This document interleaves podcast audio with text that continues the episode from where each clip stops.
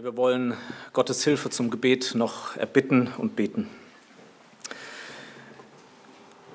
Ja, Vater im Himmel, im Namen deines Sohnes Jesus Christus kommen wir zu dir und bitten dich, dass in dieser Predigt dein Wille geschehe, wie im Himmel so auf Erden, dass durch diese Predigt dein Reich gebaut wird. Amen.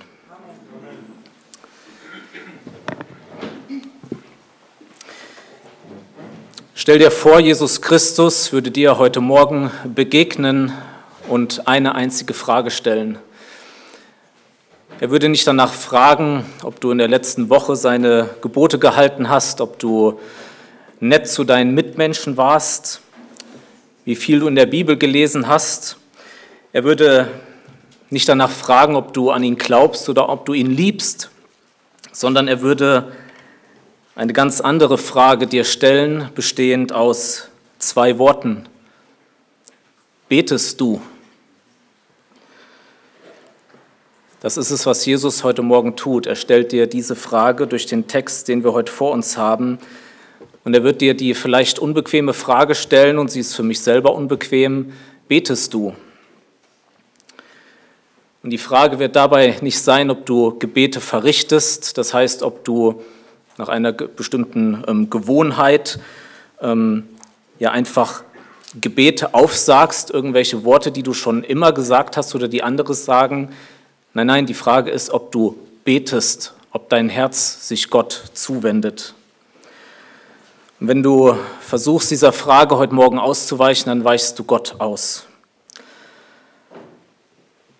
Du solltest dich heute Morgen auf diese Frage einlassen, denn sie ist wichtig für dein Leben, und für deine Ewigkeit. Unser Predigttext heute Morgen, der besteht nur aus vier Worten. Es ist ein kleiner Nebensatz in der Apostelgeschichte, den wir vielleicht schon öfters gelesen oder auch überlesen haben, weil er so unscheinbar ist. Aber dieser Text wird dir diese Frage stellen, betest du? Und das ist das Thema dieser Predigt, betest du? Den Predigttext ja, finden wir in der Apostelgeschichte in einem Buch der Bibel, wo das Gebet eine äußerst wichtige Rolle spielt. Nachdem Jesus Christus in den Evangelien das Reich Gottes angekündigt hat, zeigt die Apostelgeschichte uns, wie dieses Reich Wirklichkeit wird. Die Apostelgeschichte ist das Buch, das uns zeigt, wie Gott durch den Heiligen Geist Menschen befähigt, so zu leben und Zeugen zu sein, dass Gottes Reich sich von Jerusalem über Samaria bis an die Enden der Welt ausbreitet. Das ist die Apostelgeschichte. Und Gott verwendet dafür zwei Mittel. Und die sehen wir auch, wenn wir die Apostelgeschichte ähm, lesen, dass die immer wieder auftauchen. Das eine ist, das ist die Verkündigung des Evangeliums und das andere ist das Gebet. Die beiden Hauptkapitel könnte man vielleicht sagen, ist Kapitel 2 Pfingsten, wo die Gemeinde entsteht, und ist Kapitel 9 die Bekehrung des Paulus, weil das ist wirklich ein Wendepunkt in der Apostelgeschichte. Vorher war, drehte sich alles um Petrus, ähm, den Apostel der Juden. Und mit Kapitel 9 verlagert sich das Ganze zu Paulus, der sich in diesem Kapitel bekehrt und der Apostel der Heiden ist. Und im Zentrum dieses Kapitels steht die Bekehrung von Paulus. Und im Zentrum der Bekehrung des Paulus steht dieser unscheinbare Satz, denn siehe, er betet. Das ist der Hauptpunkt im Reich Gottes, das Unscheinbare, was wir vielleicht oft gar nicht so wahrnehmen in unserem eigenen Leben und was die Welt gänzlich übersieht. Das hauptsächliche Unscheinbare, was übersehen wird, ist das Gebet. Juri hatte letztes Jahr im März ähm, schon mal über diesen ähm, Text gepredigt. Da ging es um, äh, um, um die biblische Bekehrung, ähm, was, diese, was die biblische Bekehrung beinhaltet. Ich greife den Text heute nochmal auf, aber speziell auf diesen einen Vers und das Thema wird, wie gesagt, das Gebet sein. Ja, schlagt bitte auf, Apostelgeschichte 9, wenn ihr es noch nicht getan habt. Ähm, wir lesen ab Vers 1. Ich lese den Abschnitt bis Vers 19, ähm, dann wird es aber nur um, den, ähm, um das Ende von Vers 11 gehen. Aber damit wir den Zusammenhang haben, ja, lese ich die ersten 19 Verse.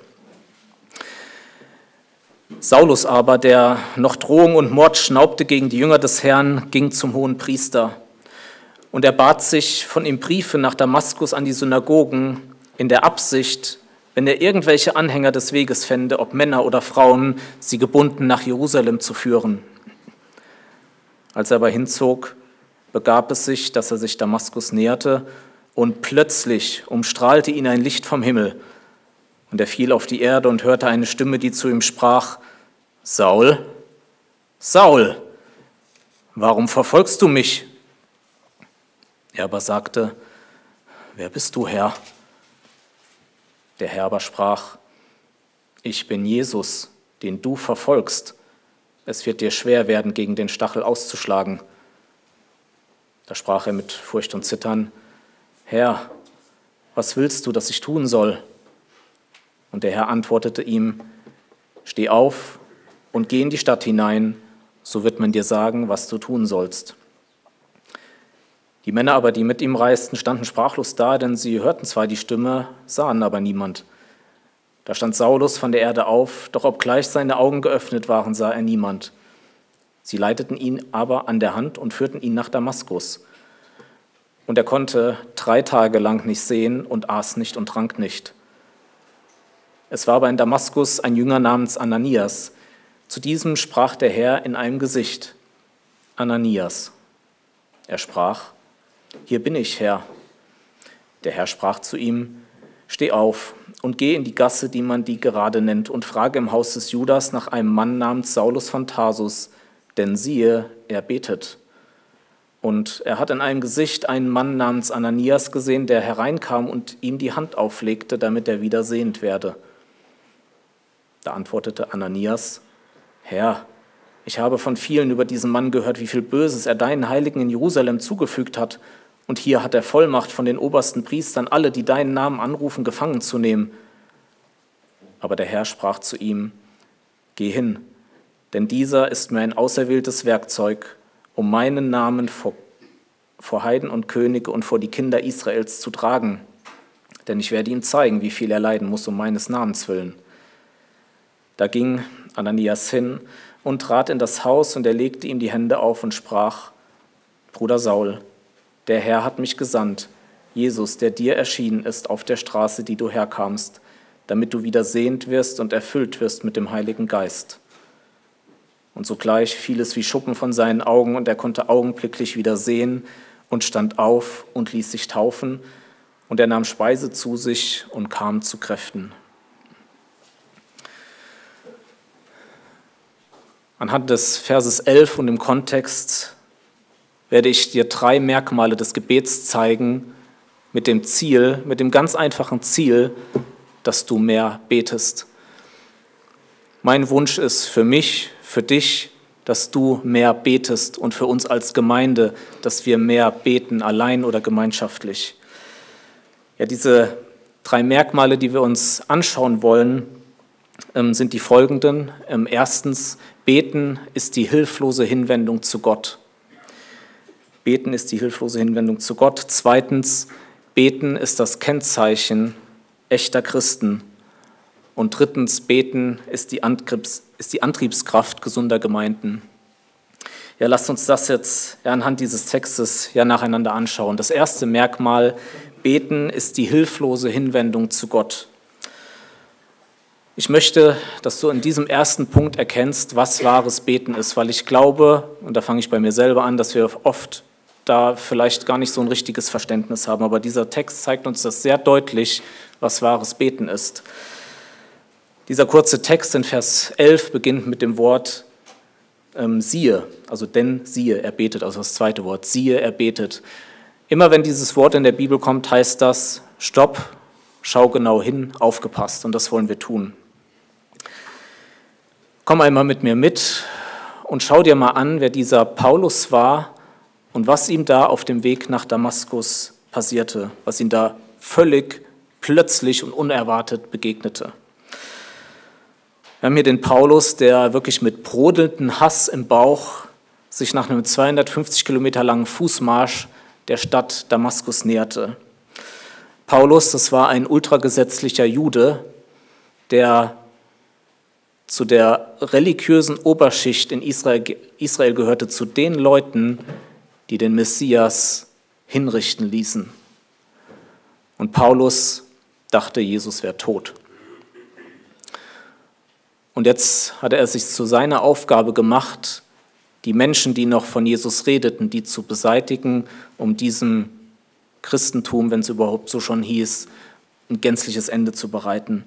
Er war der Anführer einer aufkommenden Christenverfolgung. Sein Ziel war es, das steht explizit ähm, auch im Kapitel 8, sein Ziel war es, die Gemeinde zu zerstören. Er, er zog die Christen aus ihren Häusern, nahm die gefangen, brachte die ähm, ähm, zum Hohen Rat, ließ die verhaften, er ließ sie schlagen, er zwang sie, den Namen Jesu Christi ähm, zu verlästern und er stimmte zu im Fall von Stephanus, ja, dass sie grausam hingerichtet wurden. Das war Paulus. Und kurz bevor dieser Paulus Damaskus mit seinem, mit seinem bösen Plan erreicht, ein helles Licht, heller als die Sonne, das ihn und seine Begleiter zu Boden reißt.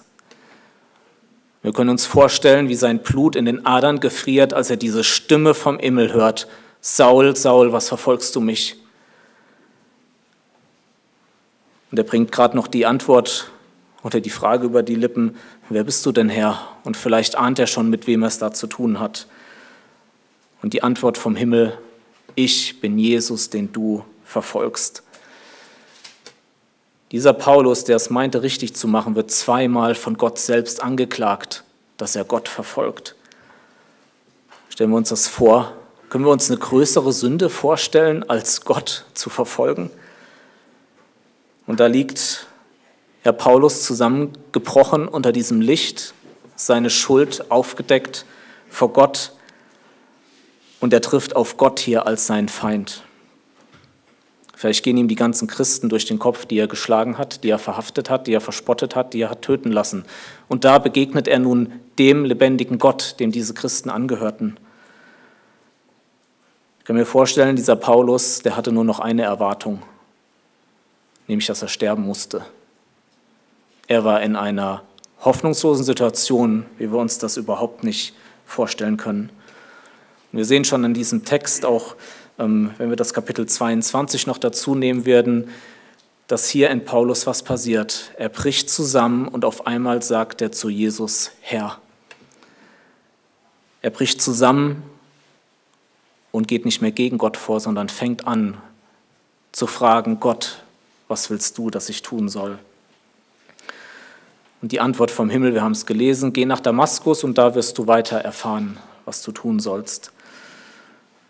Paulus wollte in die Stadt gehen, um Christen zu verhaften, und jetzt wird er von seinen Begleitern, weil er selber den Weg nicht findet, blind und zerbrochen in diese Stadt geführt. Und er weiß nicht, was als nächstes kommt. Ich meine, wir lesen diesen Text, lesen, dass das drei Tage dauerte, bis da der Ananias kam, aber er wusste nicht, was als nächstes kommt. Wir sehen schon Umkehr in seinem Herzen. Und das Einzige, was er jetzt noch tun kann, ist beten. Drei Tage lang lässt Gott ihn da warten. Er ist nicht mehr am Essen, nicht mehr am Trinken, aber sein Herz ist dahin verändert worden, dass er anfängt zu beten. In all seiner Not und Verzweiflung weiß er sich nicht anders zu helfen.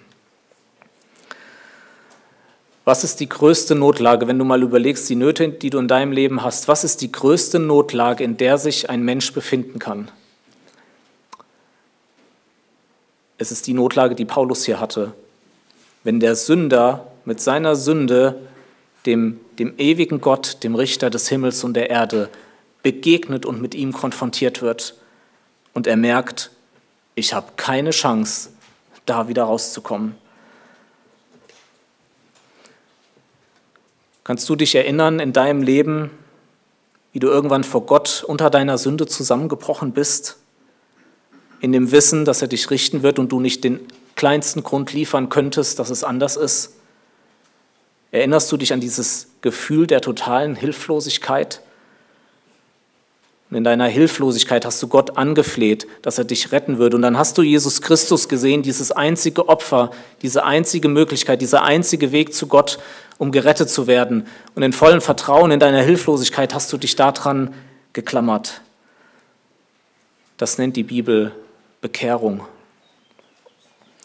Und gleichzeitig ist es wahres Beten, nämlich die hilflose Hinwendung zu Gott.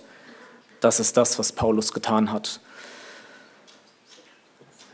Meine Lieben, wenn Gott in eurem Leben euch in eurer größten Not so begegnet ist, durch das Gebet, dann wird er es auch in allen anderen Situationen tun.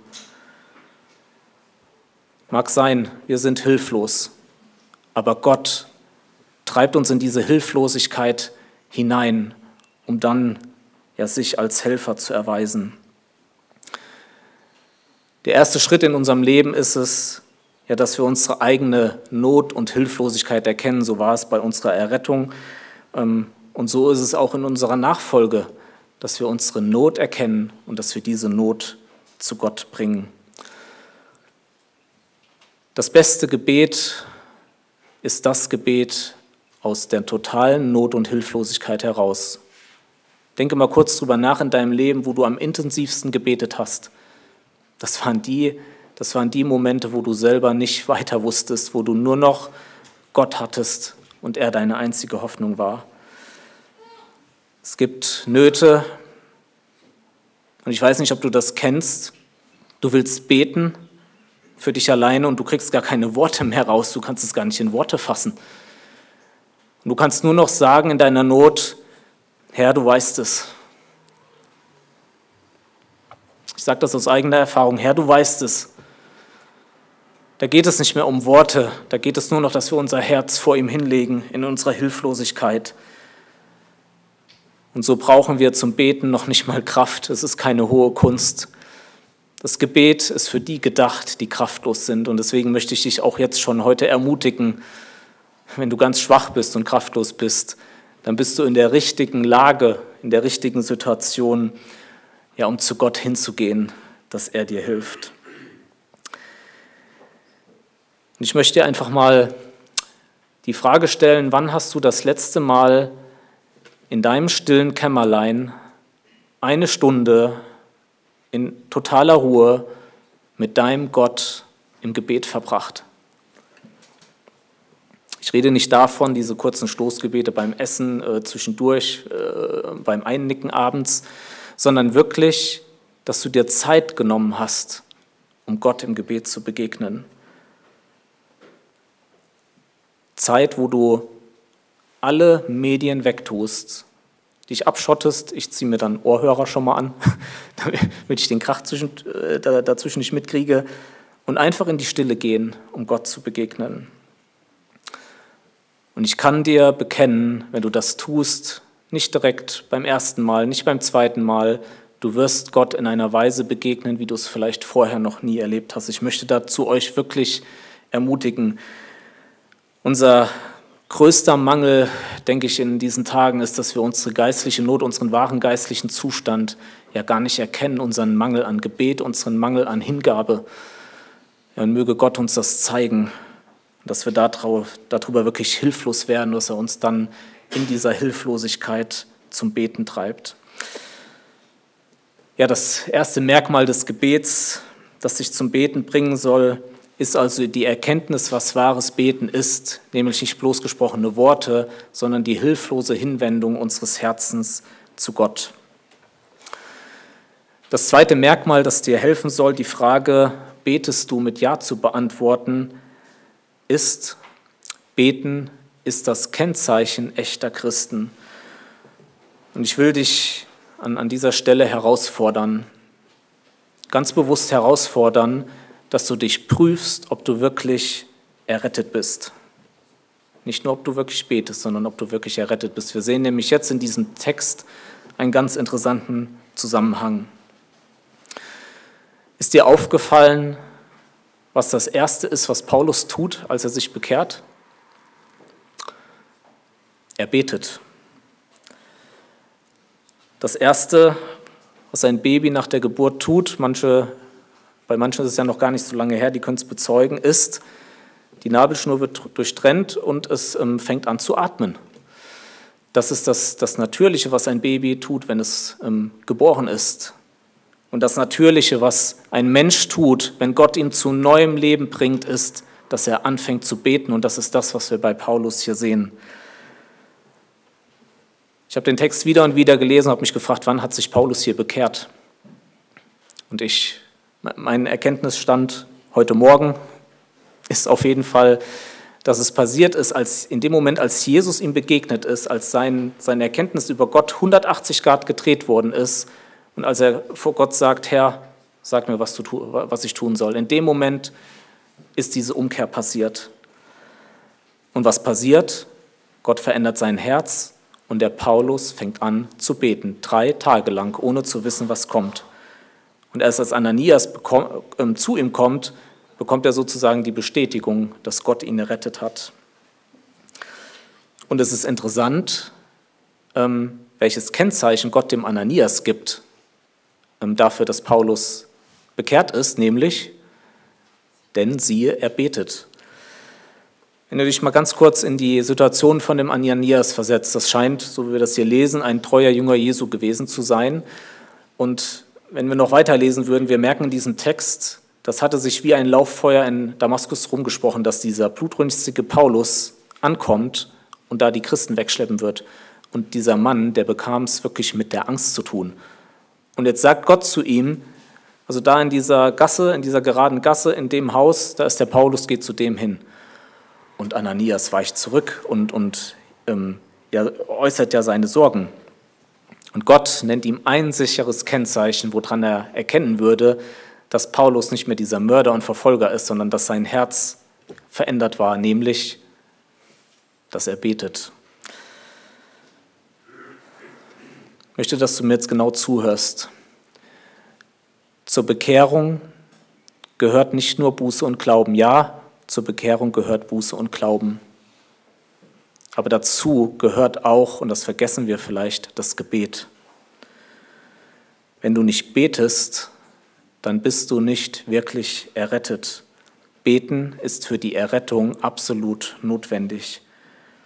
Ich habe es schon erklärt, bei der biblischen Bekehrung zerbricht der Mensch unter seiner Sünde und hängt sich in, seinem einzigen, in seiner einzigen Hoffnung und Vertrauen auf das, was Jesus am Kreuz getan hat. Das nennt man Bekehrung. Und wir könnten es gleichzeitig sagen, es ist ein Gebet. Die ganze Bekehrung ist ein Gebet, die hilflose Hinwendung zu Gott, wie ich ja versucht habe in dem ersten Punkt zu zeigen. Sich bekehren heißt beten und somit ist beten das sichere Kennzeichen der Errettung. Wenn du in deinem Leben nie betest, vielleicht Gebete nur verrichtest, dann solltest du dich wirklich hinterfragen, ob Gott dein Herz geändert hat, ob dein Herz zu ihm gezogen ist. Und was bei der Bekehrung anfängt, das sehen wir hier bei Paulus, das durchzieht das ganze Leben, nämlich das Beten. Und mir geht es jetzt in diesem Moment nicht um die, um die Schwierigkeiten, die uns das Beten macht. Das soll heute nicht der Punkt sein. Vielleicht wird es dazu noch mal eine weitere Predigt geben zu den Schwierigkeiten des Betens, zu der Praxis des Gebets, zu Vorbildern des Gebets, zu dem Segen, der Macht des Gebets. Hier geht es erstmal nur darum, ob du überhaupt betest. Jetzt nicht in welcher Intensität und wie oft und in welcher Art und Weise, sondern nur, ob du es tatsächlich tust, ob Gott dich ja zu einem Menschen gemacht hat, der betet. Und wir sehen ähm, bei Paulus, dass das hier begann in der Apostelgeschichte und das zog sich durch sein ganzes Leben fort. Und ich bin mal die Briefe durchgegangen.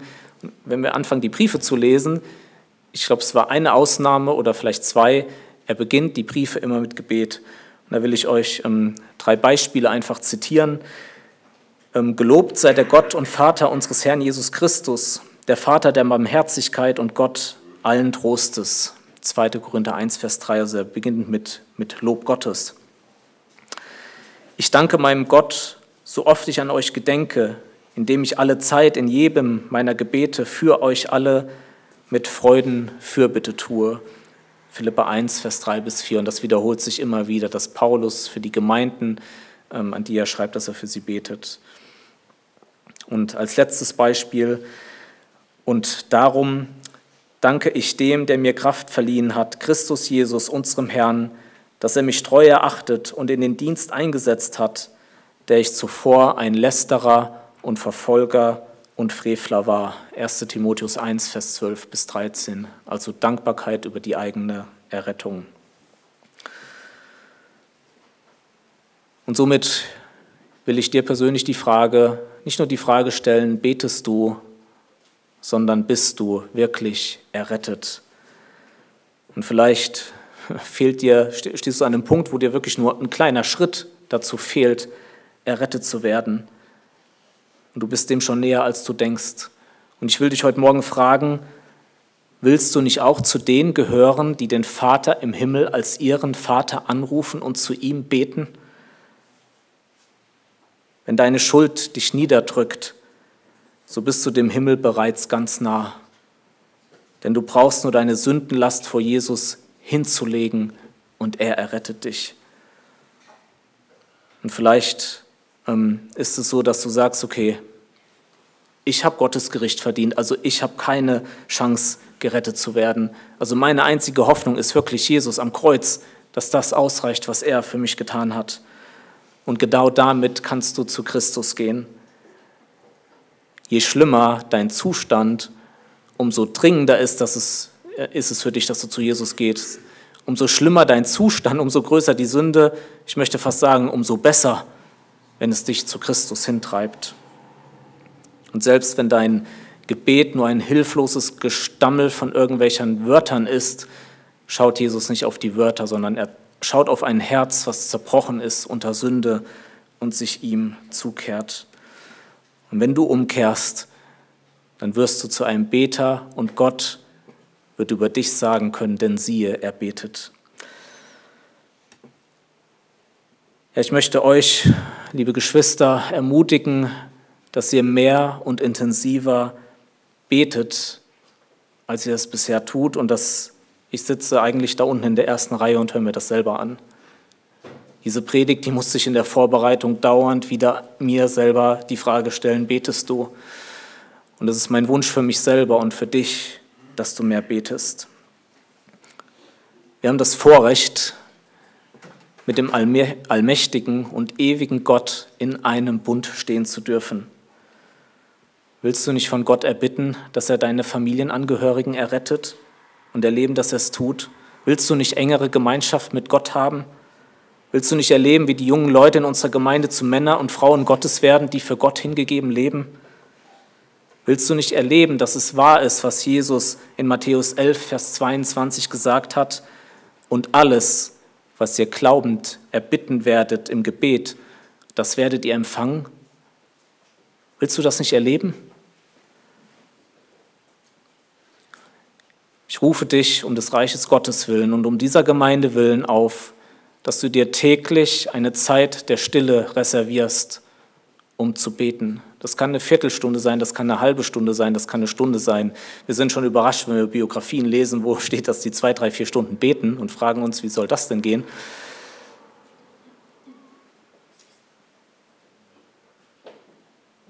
Nimm dir, nimm dir diese Zeit. Es gibt nichts, nichts Wichtigeres was du tun kannst. Und in dieser Zeit, dass du, vielleicht fängst du mit einem Psalm an und du konzentrierst dich auf Gott und du, bittest ihn, hilf mir jetzt zu beten. Und du fängst an, ihn zu loben, du fängst an, ihm zu danken, du fängst an, für dich selber zu bitten und für die Menschen, die um dich her sind und für die Gemeinde. Ich kann dir versprechen, es wird ein Kampf sein. Und ich sage euch ganz ehrlich, ich habe es gestern wieder gedacht, gestern Nachmittag, ich wollte alles lieber machen, außer beten und Predigt vorbereiten. Lieber eine Predigt anhören, lieber ein paar Lieder hören oder sonst irgendwas machen, aber beten und Predigt vorbereiten, oh nee.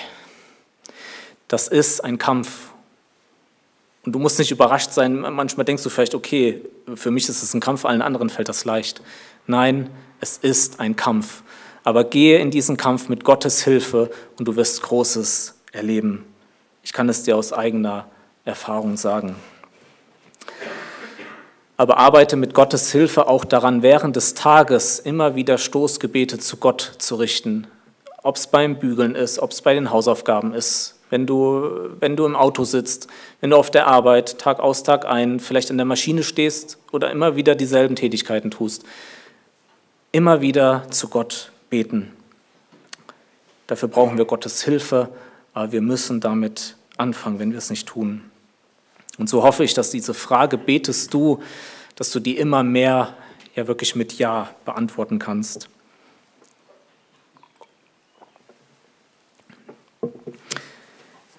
Das zweite Merkmal des Gebets, was wir also hier gesehen haben, ist, dass das Beten ein Kennzeichen eines wahren Christen ist. Und jetzt ja, wollen wir uns das, noch das dritte Kennzeichen oder das dritte Merkmal anschauen, das dich motivieren soll, mehr zu beten. Beten ist die Antriebskraft gesunder Gemeinden. Mein Wunsch ist, wie gesagt, nicht nur, dass du persönlich für dich mehr betest, sondern auch für uns als gesamte Gemeinde, dass wir, dass wir viel mehr beten. Ähm, vielleicht müssen wir da auch neu ähm, uns, uns überdenken. Ähm, bin der Meinung, das muss noch viel mehr werden, nicht nur am Donnerstagabend. Kann mich jetzt nicht erinnern, dass wir Gebetsnächte hatten. Ähm, kann man jetzt auch nicht vorgeben, aber also okay, wir beten schon und wir freuen uns über jeden, der auch zum Gebet da ist, aber wir haben noch viel Luft nach oben. Gerne sind wir da auch bereit, eure, ähm, eure Ideen da aufzunehmen und uns da auch weiter motivieren zu lassen. Mit seiner Bekehrung, und das ist hier ganz interessant, wurde Paulus zu einer riesigen Gebetsbewegung hinzugefügt. Die erste Gemeinde war nämlich eine betende Gemeinde, wie die Apostelgeschichte immer wieder zeigt. Lies mal die Apostelgeschichte nur unter dem Blickwinkel des Gebets. Es wird dir, ich glaube, es wird dir fast in jedem Kapitel begegnen, dass die erste Gemeinde eine betende Gemeinde war. Und ich möchte nur drei, vier Beispiele kurz nennen. In dem Moment, wo die Gemeinde entstanden ist, wird unter anderem ähm, über sie gesagt, Apostelgeschichte 2, Vers 42, Sie blieben beständig im Gebet. Als kurz darauf Petrus und Johannes unter massiven Druck kamen, die wurden wirklich gezwungen, nicht mehr von Jesus zu reden, kam die Gemeinde zum Gebet zusammen, ein ergreifendes Gebet in Apostelgeschichte 4. Und als sie fertig waren, heißt es in Vers 31, und als sie gebetet hatten, erbebte die Stätte, wo sie versammelt waren, und sie wurden alle mit Heiligen Geist erfüllt und redeten das Wort Gottes mit Freimütigkeit. Oder wir denken daran, wo die Apostel gemerkt haben, da mussten die Witwen versorgt werden und denen wurde das zu viel. Dann wurde unter Gebet wurden weitere Männer eingesetzt, die das unterstützten. Und dann nennen die Apostel eine Begründung, warum sie das taten. Apostelgeschichte 6, Vers 4. Wir aber wollen beständig im Gebet und im Dienst des Wortes bleiben. Und noch ein letztes Beispiel. Ihr kennt die, die, die Szene, wo Paulus und Silas im Gefängnis sitzen. Ihre Füße sind in einem Stock eingebunden. Sie liegen da voller Schmerzen. Und dann heißt es auf einmal in Apostelgeschichte 16, Vers 25, um Mitternacht aber beteten Paulus und Silas und lobten Gott mit Gesang. Also selbst in dieser Situation das Gebet. Und was zeigen uns diese Stellen? Das Gebet war das Kennzeichen der ersten Gemeinde. Diese Gemeinden bestanden aus Betern. Und so ist es nicht verwunderlich, dass Gott zu Ananias sagte, als Kennzeichen siehe, er betet. Ananias kannte es nicht anderes. Also die Gemeinden bestanden aus Betern und da war ein neuer Beter, der den Gott hinzugetan hatte. Und Paulus, ja, wurde kurz darauf, wurde er zu den Jüngern geführt und es war kurz darauf, da wollten die Juden ihn schon töten und die Jünger nehmen ihn und ähm, ja, helfen ihm dann, dass er fliehen kann. Also Paulus, dieser Paulus, der anfängt zu beten, wurde einer Gebetsbewegung hinzugefügt. Ja, und ich hatte es bereits am Anfang erwähnt, die Apostelgeschichte ist der Bericht, wie Gott sein Reich ausbreitet durch seine Zeugen, denen er unter anderem oder denen er speziell dadurch Kraft gibt, indem sie beten. Wenn wir mal kurz überlegen, was tun wir hier eigentlich? Unser Ziel ist, dass tote Sünder gerettet werden und im Glauben wachsen und Gott dadurch geehrt wird. Das ist unser Ziel als Gemeinde. Was ist dafür notwendig, damit ein rebellischer Sünder, der Gott hasst und der von Gott nichts wissen will, was ist dazu notwendig, dass dieser Sünder umkehrt? Es ist Gottes Kraft nötig. Und woher kommt diese Kraft? Sie kommt durchs Gebet. Das ist die Lektion, die Apostelgeschichte uns lehrt, durch Gebet. Und ich will es ja an der Stelle auch mal ja, uns deutlich sagen, zu einer gesunden Gemeinde gehört nicht nur eine gesunde Theologie, biblische Lehre, biblische Strukturen, aktive Gemeindemitglieder. Das ist alles gut und ich bin froh, dass ich in einer, solch einer Gemeinde sein darf. Aber das ist nicht alles. Zu einer gesunden Gemeinde gehört zwangsläufig auch das Gebet. Eine Gemeinde ohne Gebet, wenn sie all diese Dinge hat, ist nicht gesund. Und letztendlich zeigt sich in unseren Gebetszusammenkünften der wahre Zustand unserer Gemeinde.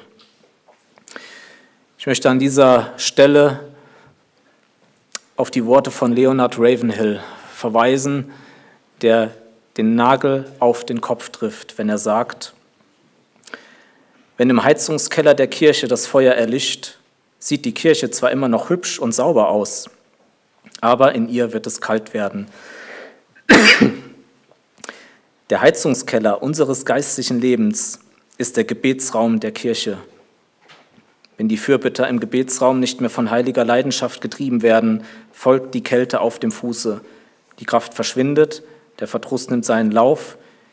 Die Gemeinde scheint noch zu leben, aber ein Geburtsort für Seelen ist sie nicht mehr. Du trägst die Verantwortung, dass du durch deine persönlichen Gebetszeiten und durch deine Beteiligung am Gebet der Gemeinde zur Gesundheit der Gemeinde beiträgst. Wenn du dich dem Gebet der Gemeinde entziehst, handelst du gegen Gottes Willen. Denn wir sehen in der Apostelgeschichte, dass es Gottes Wille war, dass die Gemeinde eine betende Gemeinde ist und so ihren Auftrag erfüllt. Warum sollten wir die Gebetszeiten in unserer Gemeinde so ernst nehmen? Weil es Gottes Wille ist. Das wäre eigentlich ausreichend, weil durch das Gebet die Dienste in unserer Gemeinde überhaupt erst ihre Kraft bekommen. Ohne Gebet sind sie kraftlos. Warum sollst du teilnehmen? Weil du andere motivierst, indem du am Gebet beteiligt bist und andere demotivierst, wenn du es komplett unterlässt. Und weil du damit zum Ausdruck bringst, dass du selbst und auch die Gemeinde völlig abhängig ist von Gott. Geschwister, wenn wir nicht beten, dann, dann ist alles andere, ist alles andere umsonst. Möge Gott uns das doch klar machen. Und wir sollten es tun, weil wir Gott damit ehren, indem wir unsere Abhängigkeit gemeinsam vor ihm zum Ausdruck bringen. Und deswegen ja, ist meine Aufforderung an dich, dass du jedes Mal wenn es geht, beim Gebet der Gemeinde dabei bist. Letztendlich ist das keine Ermahnung, sondern es ist eine Ermutigung. Das Gebet, auch wenn es uns persönlich oft so scheint, ist ja eigentlich gar keine Last, sondern es ist ein Vorrecht. Was dürften wir erleben, wenn wir mehr beten? Willst du nicht auch zu denen gehören, Gott sei uns gnädig, der mitbetet und er darf eine Erweckung erleben in dieser Gemeinde, in unserer Umgebung? Willst du da nicht dabei sein? Es liegt in Gottes Hand, aber wollen wir doch darum beten zusammen.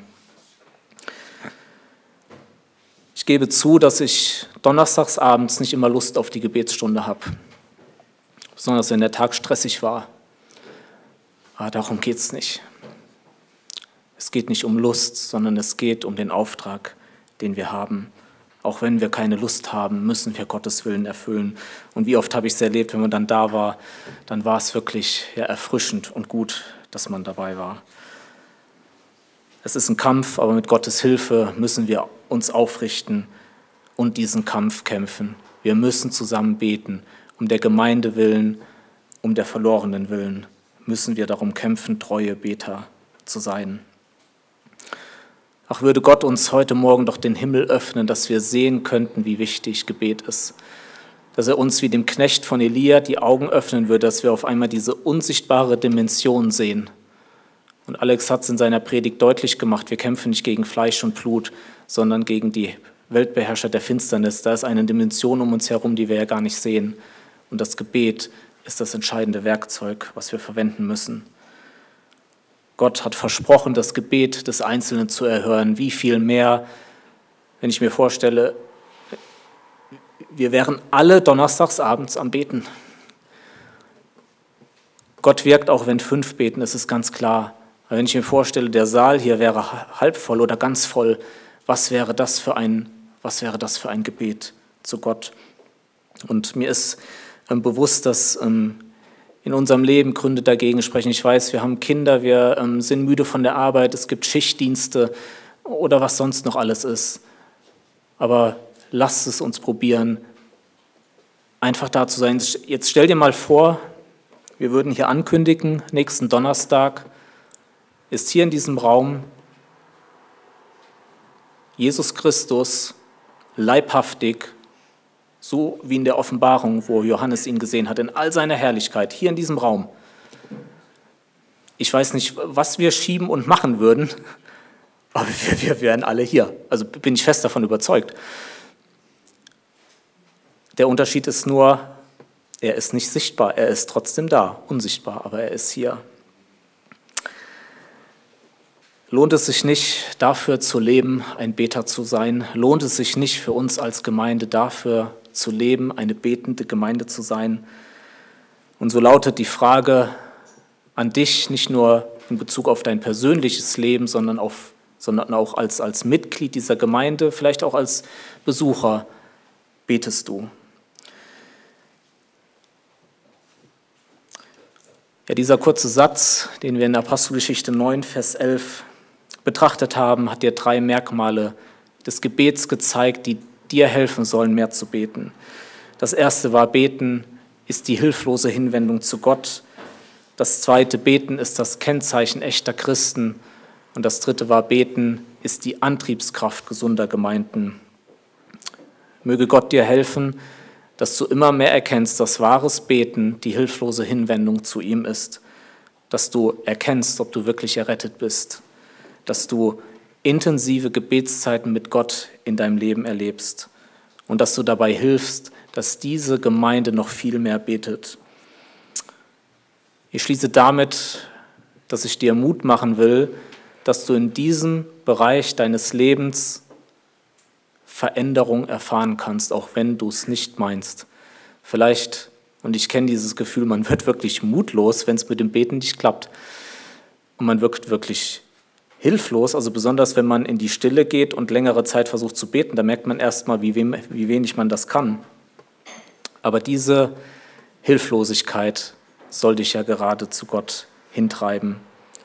Zum Gebet gehört nicht viel.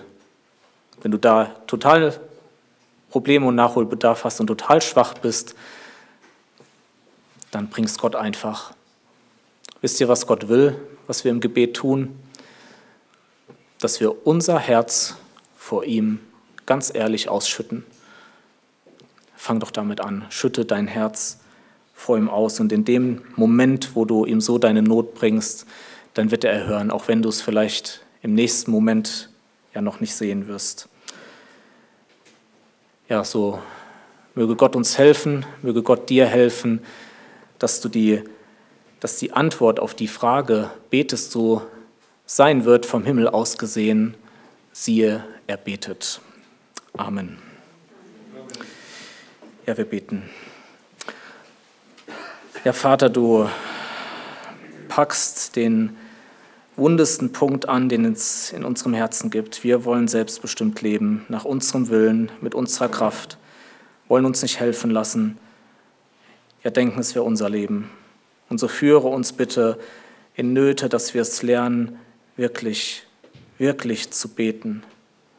Ich will dich bitten, heute Morgen, wenn der ein oder andere hier ist, der nicht errettet ist, dass du das in ihm bewirkst, diese Umkehr und dass er ein Beter wird und für jeden, der gerettet ist. Ja, dass du wirklich Veränderung bewirkst, mögest du diese Predigt und auch dieses Gebet gebrauchen, dass wir ja wirklich mehr und mehr beten und wir wollen an dieser Stelle auch für heute Nachmittag beten, wenn wir unser Haus bewusst auftun für die Menschen hier im Ort. Ja, so wollen wir beten, dass wir Wunder erleben dürften, wie wir Gespräche haben und wie du Menschen hinzuführst und dass wir erleben dürften, dass diese Gemeinde eine Gemeinde ist, die ein Geburtsort ist für Seelen, die errettet werden, damit du geehrt wirst. Amen.